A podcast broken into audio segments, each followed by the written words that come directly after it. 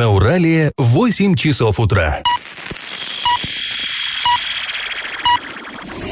В эфире немного аналитическая, немного юмористическая и слегка музыкальная передача «Заварники» на радио «Шансон Орск». Для лиц старше 12 лет. Доброе утро! В эфире программа «Заварники» и ближайший час вы проведете с нами Эльвира Алиевой и Олеся Колпаковой. Доброе утро. Сегодня мы обсудим уборку дорог в Орске, очередные кадровые решения главы города, петицию за отставку главы Новотроицка. Но это все позже, а пока старости. Пашины старости. 80 лет назад, в декабре 1939 года, Орский горсовет принял решение потратить 9500 рублей из сумм, выделенных на благоустройство, чтобы приобрести городу 5 электрочасов. К решению прилагалась и схема, где именно эти часы следовало бы установить. Зачем же городу нужно бы, нужны были вообще эти часы, спросите вы. Дело в том, что до войны для подавляющего большинства жителей Орска собственные часы были предметом роскоши. Если у кого-то в квартире тикали ходи, физики это было признаком богатства. А уж наручные часы, ну, это воспринималось как что-то немыслимое. Как правило, носили их либо командиры Красной Армии, либо высокопоставленные инженеры и чиновники. А остальные им просто завидовали. Обычные люди во время, э, все время отчитывали э, вот, вот это время они, по фабричным гудкам. Закончилась смена на одном заводе, звучит громкий звуковой гудок. Наступил обеденный перерыв на другом, гудок в другой тональности. По этим звукам арчане различали время. И появление на улице настоящих часов, конечно же, произвело фурор. Они стали зримым доказательством того, что жизнь стала лучше, жить стало легче и жить стало веселей. А сейчас нам может показаться, что это было даже слишком шикарно. Но повесили бы обычные механические, затем зачем было тратиться сразу на электрические. В городе, где многие жилища освещались керосинками, где наиболее популярным видом транспорта оставалась лошадь, а где горячую воду можно было найти только в бане, и вдруг такие передовые технологии, электрические часы. На самом деле такое решение было, наоборот, максимально экономным для местного бюджета. Принцип действия таких часов был примитивным, а механизм недорогим. В помещении определенном располагались первичные часы. Они по-настоящему отсчитывали время, и раз в минуту встроенный в них механизм создавал электроимпульс. По проводам он доходил до вторичных часов и заставлял минутную стрелку повернуться на 6 градусов. От минутной стрелки через зубчатое колесо движение сообщалось из стрелки часовой. Все. Не нужно было ни маятника, ни пружины, ничего. Поэтому и обходились они гораздо дешевле. А, это, при, это, это предельно простые вторичные часы с помощью специальных кронштейнов крепились к столбам. Циферблат располагался с обеих сторон, поэтому узнать точное время люди могли, э, могли как идущие в одну сторону, так и в другом направлении. И как мы уже сказали, к решению горсовета прилагалась и схема, где конкретно разместились вот эти вот первые пять часов, установленные в 1939 году. Но об этом мы поговорим уже завтра. А сейчас наш традиционный конкурс, где в Орске в 1939 году установили установили первичные часы и вместе с ними главные часы города. Вариант номер один. А, в отделе связи на Карла Маркса, где до революции работал Аркадий Малишевский. Вариант номер два. На улице Советской, возле нынешнего детского сада «Гномик». В те годы там а, находился исполком. А, и вариант три. На нынешней площади Богдана Хмельницкого. В те времена там а, располагалась автостанция. Ответы присылайте на номер 8 903 390 40 40. Пишите в Одноклассники в группу радио «Шансон Ворске» или ВКонтакте в группу радио Шансон Орск 102.0 FM эм для лиц старше 12 лет. Галопом по Азиям Европам! В МВД России по Оренбургской области назначен новый заместитель начальника, начальник следственного управления Юрий Муравьев. Накануне его представили личному составу. С 2015 года он занимал должность заместителя министра внутренних дел по Республике Ингушетия, начальника следственного управления. Работникам ЮМС в Орске начали выплачивать аванс. На карты заводчан поступает сумма до 2000 рублей. Об этом журналистам рассказали работники предприятия. А деньги начали поступать 18 э, ноября, однако аванс за июль июль люди должны были получить еще до 10 октября, а позже уже называли другую дату, 12 ноября. Напомним, что за предыдущие месяцы люди получали деньги частями. Сначала на счет поступало по 300 и 500 рублей. В Орске начальнику ЖКХ штрафовали на 20 тысяч рублей из-за нарушения законодательства в сфере закупок. Как сообщили в прокуратуре Ленинского района города Орска, заказчик работ по ремонту дорог не разместил в положенный срок информацию об исполнении муниципальных контрактов в единой базе. А после небольшой паузы мы вернемся в эту студию и поговорим, собственно, о ремонте дорог в Орске. Асфальт на- накануне укладывали прямо в снег. И как это понимать? Заместитель э, главы города Орска по муниципальному хозяйству Артем Учкин прокомментировал ситуацию с укладкой асфальтового покрытия в снег на перекрестке улицы Тагильской и проспекта Ленина. А, Напомним, это было накануне, как раз выпал снег, неожиданно, наверное, и э, на Тагильской оставалось буквально чуть-чуть доделать асфальт, и э, специалисты не стали останавливаться и укладывали дорогу. И вот, по данным замглавы Орска, а, подрядчик утверждает, что перед укладкой асфальта были выполнены очистка поверхности от снега и ее продувка. И то есть таким образом технологически работа при таких погодных условиях допускается. А, при этом Артем Игоревич уточнил, что будет назначена дополнительная экспертиза, которая определит степень сцепления нового слоя асфальта с подложкой и качество, качество выполненных работ. То есть как бы вроде все по технологии, но а, потом администрация все же будет проверять, э, хорошо ли сделали этот участок дороги или нет. И, кстати, э, в, в соцсетях сейчас люди смеются. Сегодня мороз утром ударил, да, с утра было минус 25 градусов. Первые, четвертые классы первой смены сегодня не учатся. И, э, например, там а, один из орских блогеров э, пишет, ну, какие технологии есть на этот случай у администрации Орска, а можно ли укладывать асфальт в, такую, в такой холод, да, когда холоднее, чем минус 20. Ну, понятное дело, что к обеду погре- прогреется воздух, но сейчас очень холодно. Минус 25, чувствуется, мне кажется, на все минус 30, ну, по моим личным ощущениям.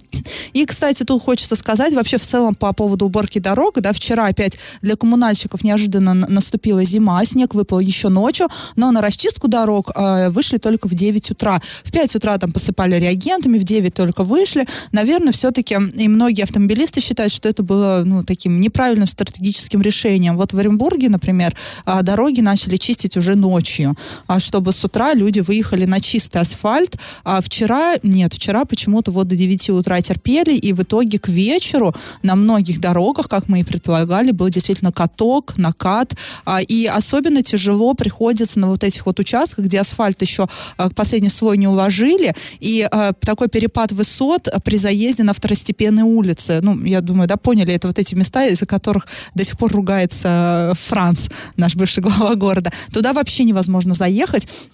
Потому что там тоже все заледенело, и приходится ездить вот в объезды. Например, вот на улице Добровольского такая ситуация. Там очень сложно. И э, накануне глава города Орска дал интервью нашим коллегам а, с сайта ors.ru для лиц старше 18 лет. И в первую очередь а, Марина Здрачева, да, это корреспондент э, этого портала, она спросила, а, как Василий Казупиц оценивает готовность города к зиме. И он сказал, что в целом он а, оценивает готовность как хорошую, однако реализации он недоволен. Цитирую, «Мне кажется, что некоторые схемы уборки нужно менять. Необходимо ориентироваться по погоде, учитывать температурные колебания и многое другое, и уже тогда принимать решение. Если снег легкий, это один вид работы, если снег липкий, другой. Сегодня, например, то есть вчера утром выпал липкий снег, а к вечеру уже появился гололед, поэтому нужно принимать меры по ситуации. Мы план работ скорректируем. Но тут вот прям хочется сказать, да, э, действительно так, нужно менять схемы работы все-таки выходить уже чистить дороги именно тогда, когда снег выпал, то есть ночью, а не с утра, когда уже все превращается постепенно в кашу, в гололед, потом замерзает, поэтому да, наверное, и- все-таки стратегически стратегию по уборке дорог надо менять. Но это уже из года в год, и тоже непонятно. Мы как бы готовы, но при этом у нас тут есть такие-то моменты. Вот, что касается Советского района, я там живу, там ужасный гололед, и вчера там никто ничего не посыпал, либо я не заметила, но к вечеру там вообще было невозможно ни ехать, ни идти. Но и хочется все-таки обратить внимание, что на тротуары. Все-таки а, пешеходов в городе больше, чем автомобилистов, но у нас как-то все время, да, мы большое внимание уделяем дорогам, проезжей части, и в то- э, но не обращаем внимания на тротуары. А тротуары зимой вообще не чистят, вообще никогда. Иногда их там чем-то посыпают, то, то песком, то горной пылью, то реагентами, но чаще не чистят. Поэтому можно, да, эти, этой зимой стратегию по уборке тротуаров тоже выработать. А после небольшой паузы мы вернемся в эту студию и обсудим сразу два назначения в администрации города Орска. Не прошло и полгода. Вообще я предлагаю ввести уже рубрику, а мы же говорили. Потому что обычно все, что мы говорим, а, все сбывается. Потому что у нас надежные источники, которые не, не искажают информацию. А, и а, Евгений Новиков вступил в должность первого заместителя главы Орска. Как мы об этом и говорили еще 17 ноября. А Василий Казупица подписал соответствующее распоряжение. И с, накануне он уже приступил к своим обязанностям. Об этом стало известно на аппаратном совещании в администрации города. И напомню, Напомним, что в мае 2019 э, года Евгений Викторович стал работать в городской администрации в качестве руководителя аппарата. То есть он был также заместителем главы города, но руководителем аппарата он заменил на этом посту Шаблова. И теперь его, можно сказать, повысили, наверное, да, если ты был просто заместителем, потом ты стал первым заместителем. Наверное, это движение вверх по карьерной лестнице, с чем мы его и поздравляем. А Дон, э, работы э, в администрации в центре города, он был руководителем руководителем э, Советского района. А первый заместитель главы Орска, прежний первый заместитель главы Орска Дмитрий Аниськов покинул пост на прошлой неделе по собственному желанию и вернулся на работу в правительство региона. И тут хочется тоже да, добавить, когда эта информация появилась, мы звонили Дмитрию Аниськову, он говорил, да ну нет, вы что, ну это все слухи. И буквально вот там, наверное, через неделю э, появляется официальная информация, что он действительно покидает пост. И это вот какая-то нормальная почему вы, почему вы да, сразу нам не говорите, да. что да, действительно вы увольняетесь, вы, сгла... вы боитесь, что мы вас сглазим или что? Ну, нет, не переживайте, мы, мы не завистливые, мы не сглазим. Но вот, кстати, мы Евгению Новикову звонили в воскресенье, прям с утра ему позвонили, а, он еще, кажется, спал, да, в это время, но он не стал опровергать, он просто сказал, что глава города пока никакие документы не подписывал, что и было правдой, потому что а, под, подписаны документы были только вот а, в начале этой недели. Есть у нас еще одно назначение. Заместителем главы города по внутренней политике в Орске стал Артем Воробьев. Об этом также стало известно на аппаратном совещании накануне. А, и а, в июне 2019 года Василий Казупица назначил Артема Воробьева своим полномочным представителем в Горсовете. А ранее обязанности замглавы Орска по внутренней политике исполняла Акзия Нурбаева. Она была назначена на эту должность после смерти Сергея Дунаева в январе 2019 года. Здесь тоже такая интересная история. В администрации сами не поняли, на какую должность назначили Артема Воробьева, потому что вчера после, аппаратной, после аппаратного совещания были такие качели, да, нам писали э, из пресс-службы, нет, он назначил на должность руководителя аппарата, много-много восклицательных знаков. Мы переспрашиваем, мы говорим, ну как же так, глава города же сказал абсолютно другую информацию. Ну, в общем, выяснилось, что все-таки глава города э, сказал правильную информацию, и журналисты его правильно поняли. Он действительно назначен Артем Воробьев заместителем по внутренней политике, что тоже интересно, потому что предполагалось, а, и мы думали, что эта должность, в принципе, будет упразднена, да, потому что Василий Николаевич обещал, что он будет менять и а, структуру администрации, и структуру вот этих вот отделов, да, всех, которые уже на, на протяжении десятилетий, да, э, числятся в, в администрации, никак не меняются. И вот мы думали, что именно с упразднения должности заместителя по внутренней политике, собственно, и начнется все, но нет. Заместитель назначен, поэтому должность, по всей видимости, останется. А сразу после небольшой паузы мы вернемся в эту студию и поговорим о, о событиях в медиа-среде. Один из оренбургских частных телеканалов прекратил свое вещание. И как это понимать? В сети э, появилась информация о том, что телеканал Орен ТВ э, с 1 января 2020 года прекратит вещание. А также эту информацию подтвердил главный редактор телеканала Аркадий Пронин в эфире радиостанции «Эхо Москвы» в Оренбурге для лиц старше 18 лет. Он сообщил, что причиной этого стали ограничения в свободе слова, в свободе журналистов, на рынке СМИ, а также неравенство между э, государственными и негосударственными СМИ. Причем не только в рамках Оренбургской области, а во всей России. Напомню, что это цитата Аркадия Пронина. Но э, при этом он сказал, что журналисты телеканала теперь будут работать на интернет-портале, то есть без работы они не остались. Да, на одном из оренбургских интернет-порталов. Ну, на самом деле, такая тревожная да, новость. Э, это всегда, э, хоть мы все и конкуренты да, друг другу, но все равно как-то всегда отдается в сердце, когда кто-то, какие-то СМИ прекращают свою работу, тем более такой телеканал, э, действительно, который создает конкуренцию в Оренбурге Петербурге государственным каналом, а, который, понятное дело, что транслирует в первую очередь позицию власти а, и а, не, не стремятся освещать проблему с двух сторон. То есть нет у них такого принципа, да, всегда есть вторая сторона, а всегда вот однобоко. Ну, чаще всего, ладно, чаще всего однобоко, именно когда дело касается именно там правительства Оренбургской области и прочего, и прочего. И Орен ТВ действительно создавал достойную конкуренцию. Ну им... и 17 лет э, канал практически работал, то есть это такая существенная дата, очень давно они на рынке СМИ, так сказать. Но действительно грустно, потому что а, какая бы конкуренция ни была, да, все-таки, мне кажется, чем больше журналистов, тем больше Именно независимых, людей, именно да. независимых журналистов, а не, понятное дело, не независимых. И это, кстати, не единственная такая вот, а, не единственный момент. Также не так давно в сети появилась, появлялась информация, что одна из оренбургских оренбургских газет, Оренбургская неделя тоже перестанет выходить в печатном виде. И по, по всей видимости вернется, в, э, перейдет полностью в интернет. И это тоже звоночек о том, что происходит а, с региональными газетами в Оренбургской области. На них, по всей видимости, не хватает. Ну, они тоже в основном все а, под, под, по, подконтрольны правительству Оренбургской области. И, по всей видимости, на них уже просто не хватает денег, финансов и прочее, прочее. И нерентабельно выпускать газеты в печатном виде. Вот такие новости в медиа-среде. А сразу после небольшой паузы мы вернемся в эту студию и поговорим о петиции, которую создал житель Новотроицка. Он собирает подписи за отставку главы города. И как это понимать? В Оренбургской области жители Новотроицка, жители Новотроицка создали петицию за отставку главы Дмитрия Буфетова и адресовали ее губернатору Оренбургской области Денису Паслеру.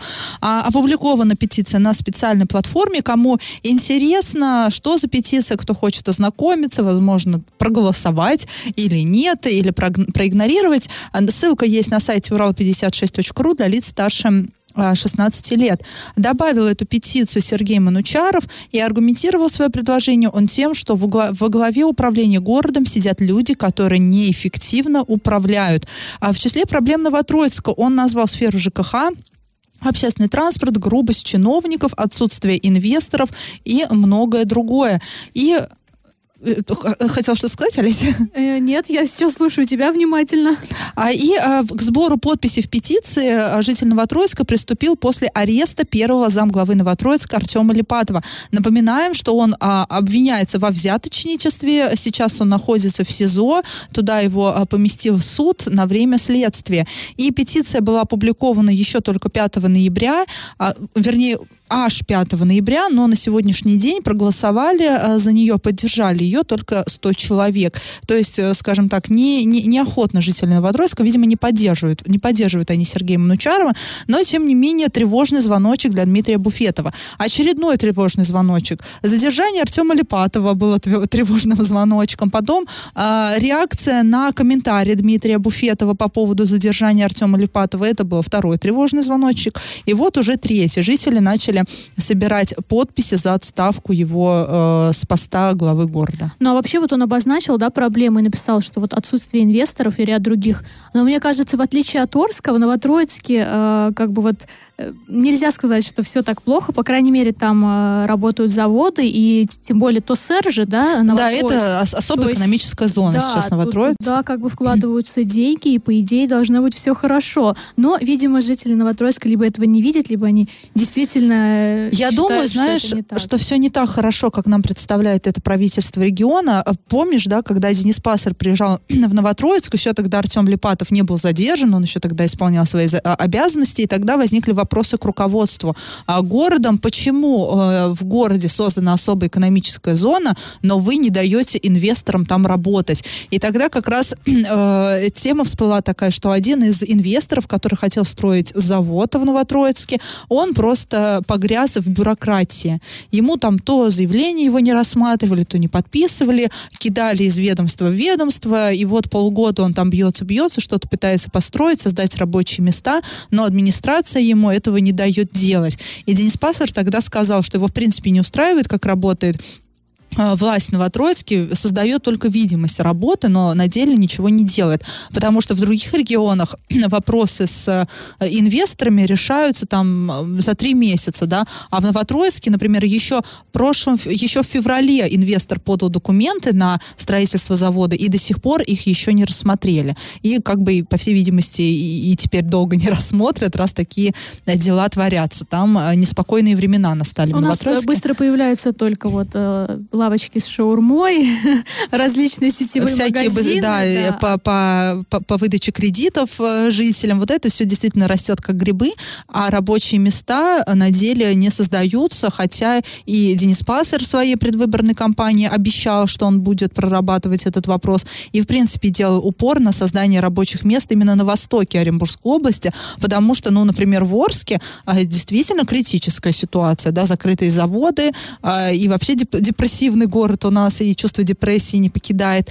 А и тут вот такие эм, нехорошие вещи происходят. Но посмотрим. Наверное, после э, внимания средств массовой информации к этой петиции сами жители города тоже обратят на нее внимание. Но, в принципе, посмотрим, какая реакция будет и сколько подписей а, наберут, а, наберет эта петиция к концу недели. Мы в пятницу, наверное, коротенько к этой новости еще вернемся. А сразу после небольшой паузы мы вернемся в эту студию и поговорим о хорошем, а, о приезде главного архитектора Оренбургской области в Новотроицк. Почка меда. А только мы поругали э, власть Новотроицка, да, главу города. Не так давно мы критиковали здесь главного архитектора Оренбургской области Наталью Ибрагимову, и вот они сошлись в одной хорошей новости. А в Новотроицке с рабочим визитом побывала главный архитектор Оренбургской области Наталья Ибрагимова в сопровождении главы города Дмитрия Буфетова. Она осмотрела город и оценила его перспективы по участию во всероссийском конкурсе по развитию общественных пространств. Наталья Ибрагимова выразила готовность поддержать город и оказать ему всяческую помощь и содействие в подготовке конкурсного проекта. Города-победители конкурса получат серьезную материальную поддержку на развитие территорий из федерального бюджета. Экспертами было отобрано 160 проектов победителей, которые реализуются на территории 63 субъектов страны. Новотроицк и Оренбургская область также вошли в их число. Но э, на словах опять все звучит красиво. Главное, чтобы на деле тоже все получилось, чтобы действительно был были выделены деньги, и не получилось, опять же, да, как вот с Артемом Липатовым, когда реализовывался в городе а, федеральный проект, а потом выяснилось, и, ну, как утверждает следствие, да, суд еще это не утвердил, как утверждает следствие, как выяснилось, что, оказывается, первый заместитель главы города получал откаты от вот этих вот контрактов. Надеюсь, тут вот... И люди, кстати, были еще не в восторге от некоторых пространств, где установили вот эту вот летающую тарелку, люди Да, говорили, да, да, в сквере именно Гагарина должен, туда. должен был появиться фонтан, а появилась некая инсталляция, похожая на летающую тарелку, тарелку, просто сваренные друг с другом какие-то железяки, ну, не очень симпатичная на самом деле тарелка, поэтому, да, вопросов много. Надеюсь, что если Новотроицк в рамках вот этой программы получит деньги, то все-таки контроль будет более жесткий к вопросу. Но и хочется сказать спасибо Наталье Ибрагимовой, что она наконец-то обратила внимание и на другие города, помимо Оренбурга, и даже выехала за пределы Оренбурга, но, видимо, поняла, что она все-таки архитектор Оренбургской области, а не только областного центра. И проект проекты по типу Вектор Паслера не только в Оренбурге можно реализовывать. Но это шутка. Не, да, не надо, на самом деле, такие проекты нигде реализовывать. Не очень симпатичные. Друзья, если у вас есть тема, о которой вы хотели бы, чтобы мы здесь поговорили, то пишите нам по номеру 8903 390 40 40. Мы, получ... мы принимаем сообщения и по СМС, и во всех мессенджерах, и во всех социальных сетях в группах радио Шансон Орск 102.0 FM для лиц старше 12 лет. Раздача лещей. А мы вас спрашивали, где а, располагались первичные часы и главные часы города в 1939 году. А, располагались они, вот эти первичные часы, в отделе связи на Карла Маркса, где до революции работал Аркадий Малишевский. Правильный а, вариант один сегодня. Победителем у нас становится Елена. Она получает бонус на баланс мобильного телефона. А мы с вами прощаемся. Этот час вы провели с Олесей Колпаковой и Эльвирой Алиевой. До завтра. Завариваем и расхлебываем в передаче «Заварники». Каждое буднее утро с 8 до 9.00 на радио «Шансон Орск». Для лиц старше 12 лет.